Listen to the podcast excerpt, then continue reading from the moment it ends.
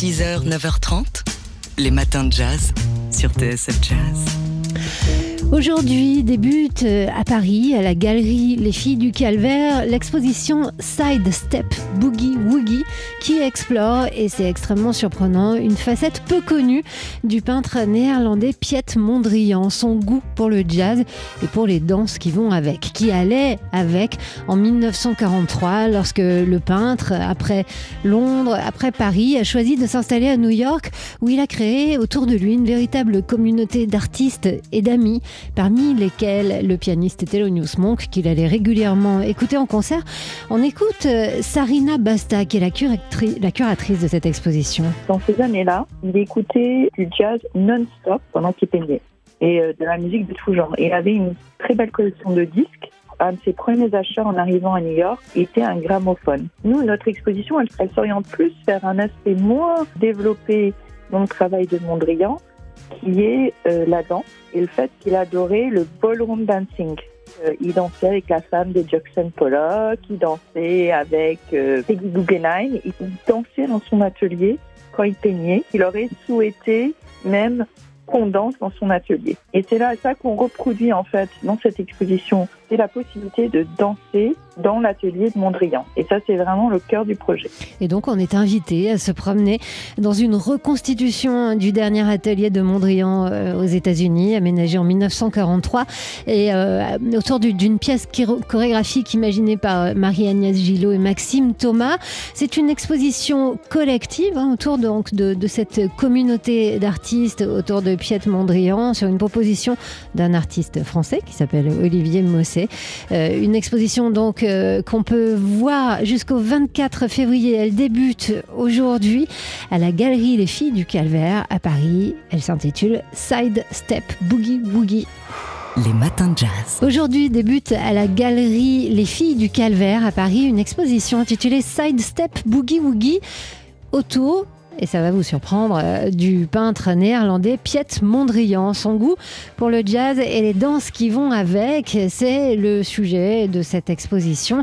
Euh, les danses qui allaient avec lorsque le peintre, après Londres, après Paris, a choisi de s'installer à New York en 1940, où il a créé une véritable communauté d'artistes et amis, parmi lesquels Thelonious Monk, qu'il allait régulièrement écouter en concert. Alors, euh, si vous connaissez bien l'œuvre de Mondrian, vous trouverez dans ses dernières œuvres réalisé à New York des indices dans les titres comme Broadway Boogie Woogie ou encore ce Victory Boogie Woogie inachevé euh, qui figure dans la collection du MoMA et qu'évoque ici Sarina Basta. C'est la curatrice de cette exposition.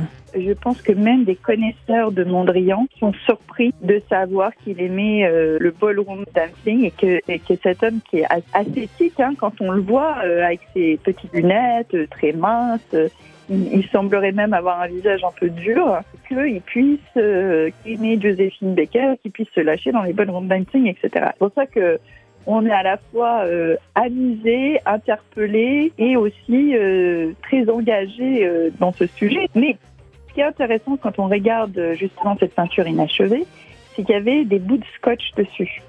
Et en fait, Mondrian, en dansant dans son atelier, il bougeait les scotch il était fasciné par le mouvement. Et c'est ça qu'il essayait de capturer dans sa peinture. Donc la question du mouvement est vraiment clé pour Mondrian à cette époque. Voilà, donc c'est le mouvement et le rythme de la musique, mais de la danse aussi. Euh, dans euh, la galerie Les Filles du Calvaire, rue du Calvaire à Paris, euh, est reconstitué cet atelier new-yorkais. C'est une exposition collective avec plein d'œuvres autour de Mondrian, une exposition qui a été proposée par l'artiste Olivier Mossé et donc curatée par Sarina Basta qu'on écoutait ici. C'est une exposition qui débute aujourd'hui. Side Step Boogie Woogie et c'est jusqu'au 24 février. Les matins de jazz. Encore un, documentaire sur Marilyn Monroe, oui, encore un, drôlement bien fait, drôlement instructif, qui vient nous montrer encore une fois que Marilyn n'a pas seulement été une victime de la machine à broyer hollywoodienne, même si on sait qu'elle a payé cher son statut d'icône. Devenir Marilyn démontre qu'avec sa tête aussi bien faite que sa plastique, la toute jeune Norma Jean Baker, euh, que l'on rencontre dans le film sur une plage à 12 ans, une enfant dans un corps de femme, a toujours su de quoi elle voulait faire son destin au prix d'une grande détermination, mais aussi de beaucoup de travail. Elle a pris des cours de danse, des cours de chant, des cours d'escrime et, euh, et, a façonné sa nouvelle image. Née à Los Angeles, mais du mauvais côté de la colline de Hollywood, Norma Jean a franchi le Rubicon en devenant d'abord mannequin, puis pin-up, apprentie actrice et enfin comédienne, cantonnée dans des rôles de blonde écervelée dont elle était pourtant si éloignée. Le film de Michel Dominici euh, nous montre comment Norma Jean a inventé et façonné son personnage de Marilyn Monroe, jeune femme d'une étonnante lucidité, par un brin de cynisme, une jeune femme consciente de son destin, un sourire éclatant, une femme qui, non, n'a rien d'une victime, une femme puissante qui a tenté de s'extraire d'un système patriarcal trop écrasant et qui aurait broyé n'importe quelle volonté, fut-elle hors du commun. Devenir Marilyn, c'est un documentaire à voir et à revoir euh, jusqu'en juin sur la plateforme d'Arte ou sur YouTube. Il est aussi en ligne et en intégralité. A kiss on the hand may be quite continental, but diamonds are a girl's best friend. A kiss may be grand. but it won't pay the rental on your humble flat or help you at the automat.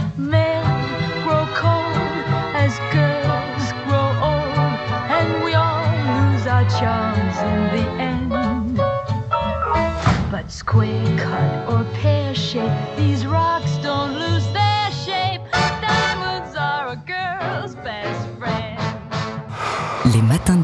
Hier, Jean-Charles Doucan recevait le contrebassiste et compositeur Henri Texier qui va présenter cette semaine, ça sera jeudi soir, au New Morning à Paris, le répertoire de son nouvel album sorti au mois d'octobre dernier, An Indian's Life. Encore un disque engagé et poétique, enregistré euh, en famille ou quasiment avec Sébastien Texier, Sylvain Riflet, avec Manu Kodja, le fidèle, Gauthier Garrigue, Carlo Nardozza et euh, la chanteuse Imiko Paganotti.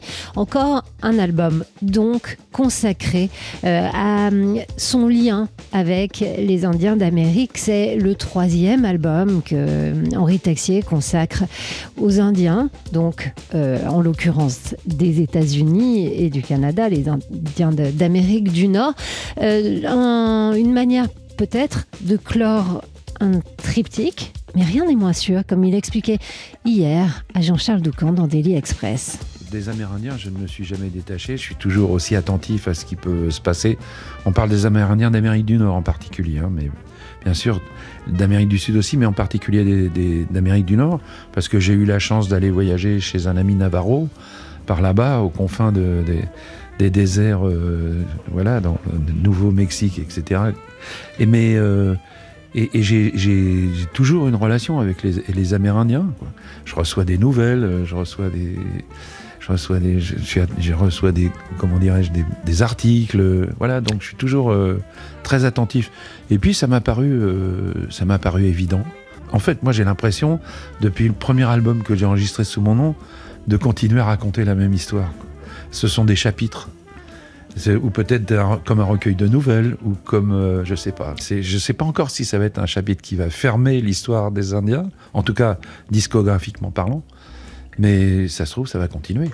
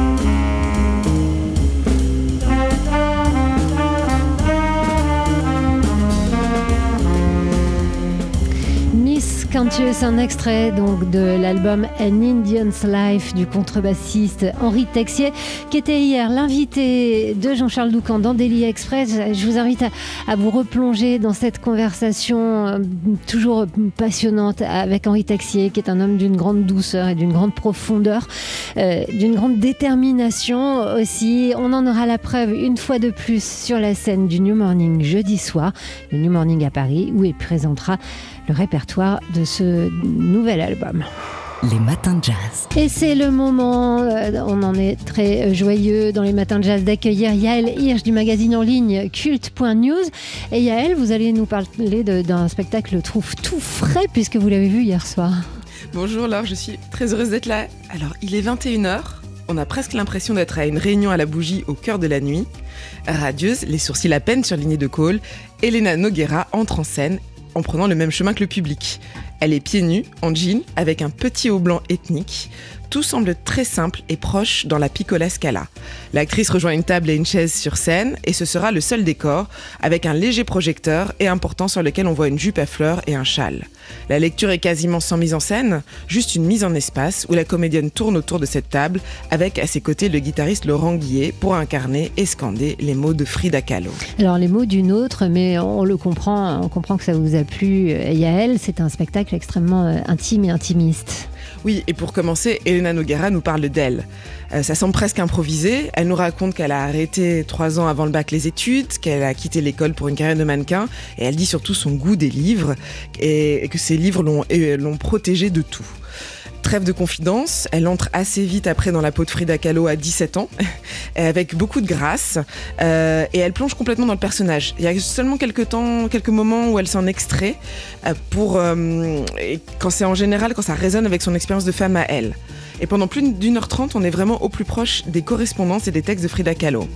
Bon, à part ça, disons la vérité, l'essentiel de Frida Kahlo est vraiment dans ses tableaux, pas dans ses lettres, aussi amoureuses soient-elles à Diego Rivera. Lors de la lecture, on n'apprendra pas grand-chose sur son génie. Il n'y a guère que l'introduction au catalogue de la grande exposition, donc juste, justement de Diego Rivera au Musée national, où on mesure la puissance de son observation. En revanche, grâce à Elena Noguera et grâce au choix opéré dans cette correspondance qui va de 1925 à 1953, on découvre les coulisses. La jeune fille qui, est littéralement brisée par son accident de tramway, mais aussi par l'abandon de son amoureux de l'époque, la femme mariée mais trompée, divorcée et puis remariée à Diego Rivera, la communiste, la mexicaine dans le cœur, convaincue, et puis aussi euh, l'artiste qui est très indépendante et notamment très critique euh, des Américains et très critique des surréalistes qu'elle appelle notamment les cafards quand elle vient à Paris. C'est un très beau portrait de femme, sans chichi, qui réjouira les fans et, les fans d'Elena Noguera et les fans de Frida Kahlo. Et ça fait du bien. Ça se passe donc à la Piccola Scala à Paris. Euh, c'est un spectacle qui vient toujours, tout juste de commencer. Elena Noguera qui lit les lettres et les textes de Frida Kahlo. Cinéma, danse, théâtre, livre, expo, culte.news. Ça, c'est culte. Et on retrouve Yael Hirsch du magazine en ligne culte.news. Euh, Yael pour notre agenda culturel de la semaine. Oui, euh, Laure, alors c'est demain que s'ouvre au Forum des Images euh, la deuxième édition du festival Les Mycéliades, qui est c'est rare, un festival non seulement de science-fiction, mais dédié aux 15-25 ans. Il dure jusqu'au 15 février et c'est donc un bon plan pour le début des vacances également. Euh, demain également sort le Grand Prix du dernier festival de Cannes et c'est un grand coup de froid. Ça s'appelle La Zone d'intérêt. Le réalisateur c'est Jonathan Glazer. Euh, il est porté par la très présente Sandra Hüller qui est notamment à l'affiche de Anatomie d'une chute de Justine Trier oscarisable. Euh, et aussi par l'acteur principal c'est Christian Friedel qui joue Rudolf Hoss. Euh, c'est-à-dire le commandant d'Auschwitz. Et tout le principe du, film est de suivre la vie domestique de la famille du commandant d'Auschwitz, qui vivait euh, une petite vie bourgeoise dans une maisonnette très bien dessinée, vraiment euh, à l'angle, enfin devant le mur du camp. C'est anguleux, c'est froid, c'est assez terrible, c'est adapté de Martin Amis et ça nous fait vraiment réfléchir à la manière de, bah, de, figurer, de penser et de mettre en scène la Shoah. Et cet ouvrage de Martin Amis, c'était un, ouvrage qui a été très marquant et, et très euh, j'allais dire populaire, j'exagère beaucoup, mais enfin, il y avait, il y avait eu quand même un, un grand succès euh, de librairie. Euh, enfin, Yael, on termine cet agenda avec euh, un festival qui nous conduit Dans les souterrains de la Défense. Je vous ai parlé ici des extatiques l'été, où l'ensemble de l'esplanade de la Défense se transforme en musée à ciel ouvert. Eh bien, en hiver, ils décident d'ouvrir jusqu'au donc de vendredi jusqu'au 18 février 500 000 mètres carrés de souterrains et de nous y faire voir des œuvres qui existent et puis d'y ajouter d'autres œuvres. Euh, c'est un parcours en 18 artistes et c'est une exploration des dessous de la ville. Une cathédrale engloutie, ça me plaît beaucoup. Ça commence donc vendredi et c'est jusqu'au 18 février. L'agenda culturel de Yael Hirsch du magazine culte.news. Et vous trouvez tout ça, bien sûr, sur culte.news. Cinéma, danse, théâtre, livre, expo, culte.news. Ça, c'est culte.